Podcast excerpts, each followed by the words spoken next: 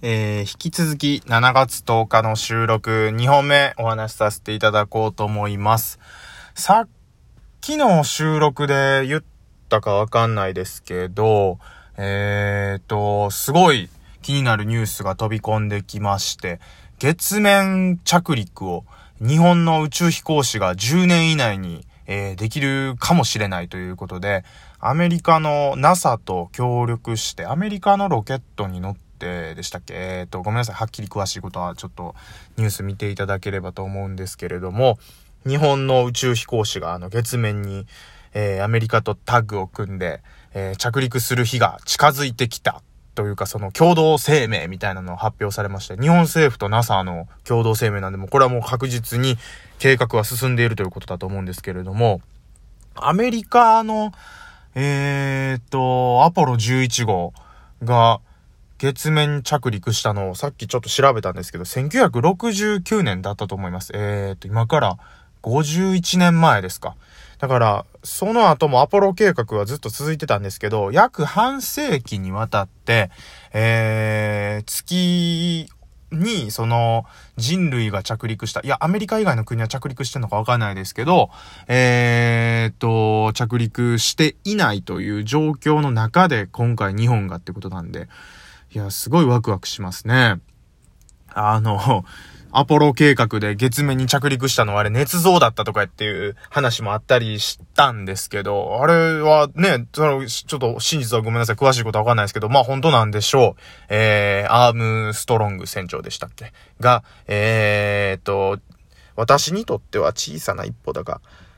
人類にとっては大きな一歩になるだろうだったっけ？なんか名言を残してますよね。いや、やっぱ最初に何かしたっていう人はみんな名言を残してますよね。えー、その前にあの、初めて有人飛行したガガーリンも地球は青かったっていうね。あれはすごいですよね。だってそれまで地球の色なんて誰もわからなかったんですから。いや、ひょっとしたら衛星飛ばしてそっからカメラとかで撮ってたっていうのはあったのかもわかんないですけど、とにかくこの地球は青かったっていう言葉であったりだとか、えーと、そういう、ごめんなさい。あの、話が少しずつ本編の方に今進んでるんですけれども、えー、月面の話もたくさんいろいろしたいんですけどね、ちょっと本編はまた違う話なんです。えー、月面の話はこれぐらいにしとこうかな。ゴーリキあやめはいつ月に行けるのかも気になりますが 始めていきましょう。ラジオトークは上野の夜中に笑ってほしいラジオ。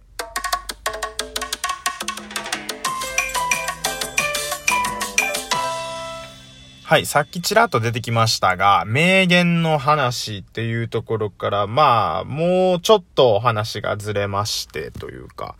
えー、こちらのテーマでお送りしたいと思います。コピーライターについて。いやー、この仕事はね、誰しもが興味があるっていうか、やってみたいなって思った人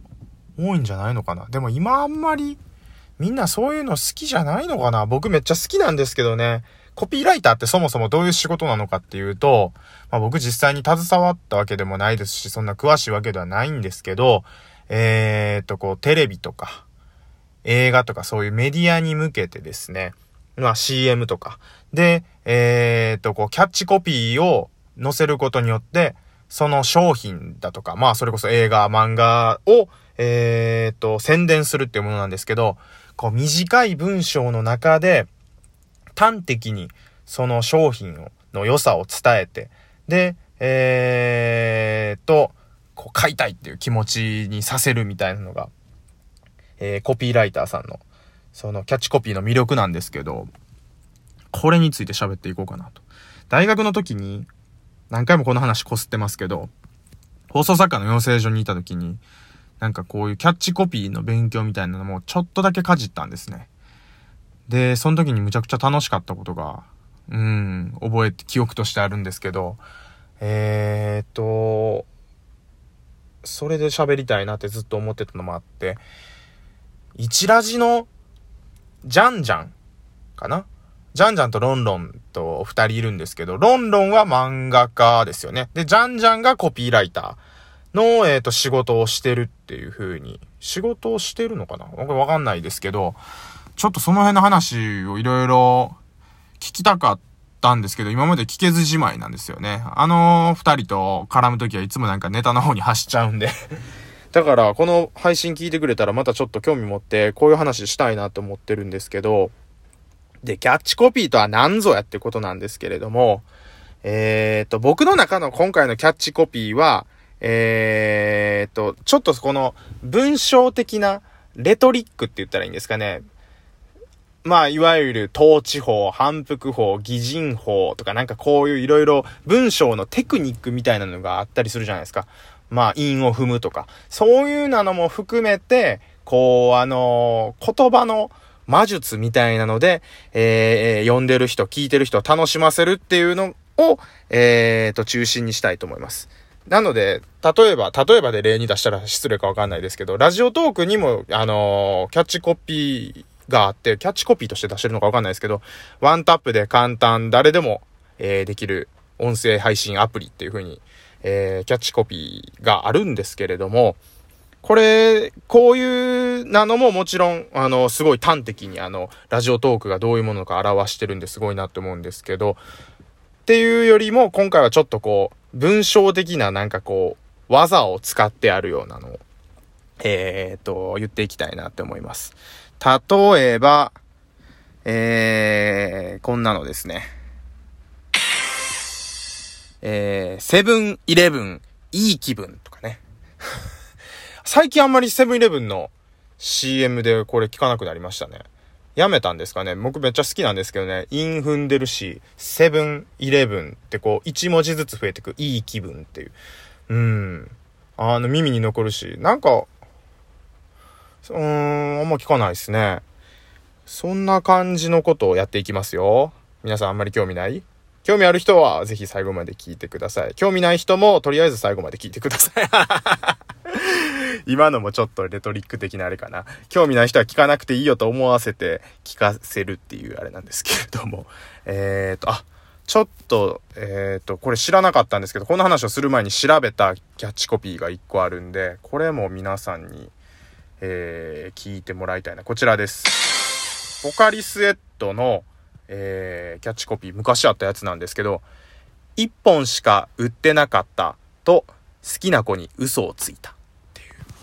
これ、めちゃめちゃ良くないですか？甘酸っぱさがあって、なんかポカリスエットが飲みたくなる夏のキャッチコピーっていうので、えっ、ー、と、昔依頼、大塚製薬があの募集してたみたいなんですけど、それで賞を取った作品で、ポカリスエットって、こう、夏に飲む、こう、青春の、うん、汗をかいた後に飲むイメージがあると思うんですけど、そこにぴったりですよね。情景が浮かびますよね。一本しか売ってなかったと、好きな子に嘘をついた。これね、一緒に飲みたいっていうことなんでしょうけども、あの、まあ、今、こういうご時世だとそういうのもできないとか、そういうのは抜きにしてよ。そういうのは抜きにして、このキャッチコピーいいじゃないですか、甘酸っぱくって。こういう商品の説明っていうのもあるし、その商品をこう、使いながらの、なんかこう、情景が浮かぶ系もいいですよね。えー、っと、まあ、ベタなのも一個言っとこうかな。ベタっていうかもうあの、浸透しすぎてて、あ、そうそうそう、これもキャッチコピーよねってやつも言っときましょう。あ、間違えちゃった。じゃじゃん押したかった拍手をしちゃった。ごめんなさい。 No Music, No Life っていうことでね。これもすごいいい言葉ですよね。タワーレコードさんのキャッチコピーなんですって知らなかったですね。あの、英語がそんなに得意じゃない人にもこう、スッと入ってくるキャッチコピーで。音楽が、なんか、ない人生なんて考えられない的な意味になるのかな。いや、もうあのなんか訳すと、そのキャッチコピーの意味が薄まってしまいそうでやめとこう。ノーミュージック、ノーライフ。うん。それでいいんだ。えーと、他にも本ありますよ。人生は夢だらけ。これ僕めっちゃ好きなんですけど、あの、カンポ生命の CM の最後で言うやつ。こういうポジティブな、で、なんかしっくりくるやつ。これはまあちょっと文章的な、なんかあの、あの、技法はないんですけれども、ストレートにあの、その、うん、なんて言ったらいいんやろ。耳にくさっと入ってくるような言葉でいいですよね。あとは、一番好きなやつもちょっと時間なくなってきたし言っちゃおうかな。これ考えた人天才じゃないのかなってやつがあります。すぐ美味しい。すごく美味しい。えー、これチキンラーメンのキャッチコピーなんですけど、これ、やばくないっすか？まず、あの、韻が踏めてますよね。すぐ美味しい、すごく美味しいっていう。韻が踏めてるっていうことと、それプラスその、えー、チキンラーメンの良さである味が美味しいっていうことと、えー、3分でできるっていう、早く食べられるっていう魅力が、このめちゃくちゃ短い言葉に凝縮されてるんですよね。すぐ美味しい、すごく美味しいっていう。これこそキャッチコピーだなって思ったんで、僕の、うん、一押し的な感じで言いたいなと思います。なんかこんな感じで、キャッチコピー大会みたいなのやったら面白いかもね。ラジオトークのアプリのキャッチコピーをみんなで募集して作ろうみたいなのや、とかやったら結構盛り上がりそうですけど、で、みんなが番組で発表してとか。今完全に思いつきで喋ってるのあれなんですけど。キャッチコピーでちなみに一番有名なんて何ですかねそうだ、京都行こうとかですかね。あれは、なんか裏を書く的な感じのキャッチコピーですよね。うん、そうだ、京都行こうってなんか、普通のことを言ってるようで、こうなんかこう耳に残るっていうか、あのパターンもありますよね。えー、糸井重里さんだったと思うんですけど、えー、えー、と、さっきのとは違って、もののけ姫の生きろっていうキャッチコピーとか確か糸井重里さん。うん。ジブリのキャッチコピーもいろいろいいのが終わって多い、楽しいんですよね。ポスターに書いてあるやつ。えーと、魔女の宅急便のあの、私は今も元気で過ごしてますみたいなやつ。みたいなやつって言ったら時点でお前覚えとけよって話なんですけど、えー、そんなキャッチコピーの魅力について今回お話しさせていただきました。